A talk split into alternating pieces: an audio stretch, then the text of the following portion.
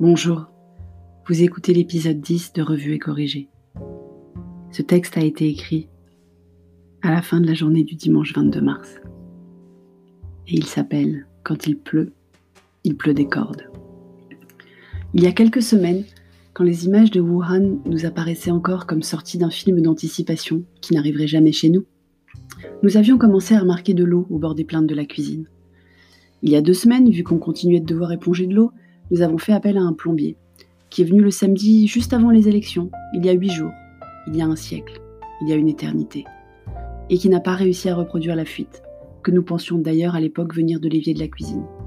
Il a enlevé deux des trois plaintes de la cuisine et nous a dit de continuer à surveiller, et de le rappeler. Vous avez déjà enlevé des plaintes d'aménagement de cuisine? Je vous le conseille pas. C'est vraiment le cache-misère le plus efficace du monde. Un monticule de poussière, de graisse. C'est vrai qu'on cuisine pas particulièrement léger. Bref, ça fait vraiment plaisir de tout passer à la javel à 10h du matin. Pourquoi 10h du matin? Parce qu'après 8 jours sans fuite, à croire que la seule présence du plombier l'avait réparé, l'eau est réapparue ce matin. On a enlevé la dernière plainte encore en place pour vérifier si ça venait pas du frigo. Ça a l'air de venir du cumulus, complètement encastré dans le superbe aménagement qui avait tant plu à chair et tendre quand on avait visité l'appartement. Je suis donc depuis ce matin sur tous les forums pour savoir qui est responsable, la propriétaire ou nous. Apparemment, ça dépend d'où vient la fuite. Il faut dans tous les cas accéder au chauffe-eau pour le savoir. Donc casser le susdit superbe aménagement qui ne prévoit pas de trappe d'accès ou de façon de démontage.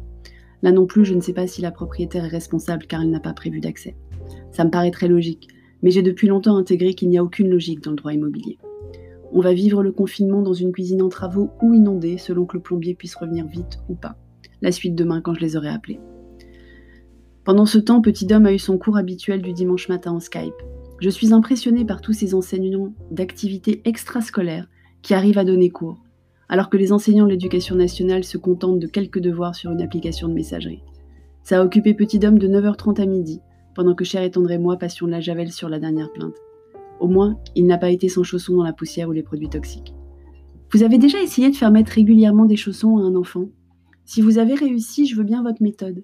Ça fait des années que nous essayons, cher et tendre et moi, de faire mettre ses chaussons à petit homme. Rien n'y fait. Le mieux qu'il fasse, c'est garder ses chaussettes en hiver. On a essayé pas mal de sortes de chaussons différents. En ce moment, c'est ceux que je pensais parfaits, les chaussons Pikachu. Mais même ceux-là, il les adore, mais il les porte pas. Vous trouverez une photo sur le blog. Uno à nouveau cet après-midi. On est des fous, on a peur de rien. Petit homme a encore gagné. J'étais bonne dernière, et Cher et Tendre a cru gagner jusqu'à la dernière manche. Il n'a donc râlé qu'à la fin, et comme ils ont eu la bonne idée de passer la grande vadrouille à la télé, on n'a pas eu le temps de l'écouter. On s'est remis à regarder la télé en linéaire hors chaîne d'infos. En parlant de télé en linéaire, il y a une émission qu'on regarde religieusement tous les trois en attendant la fin des émissions enregistrées avant confinement.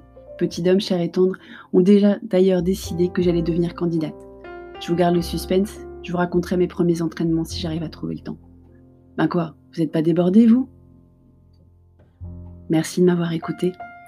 Si ce podcast vous a plu, abonnez-vous, mettez des étoiles ou laissez-moi un commentaire. Merci et à bientôt.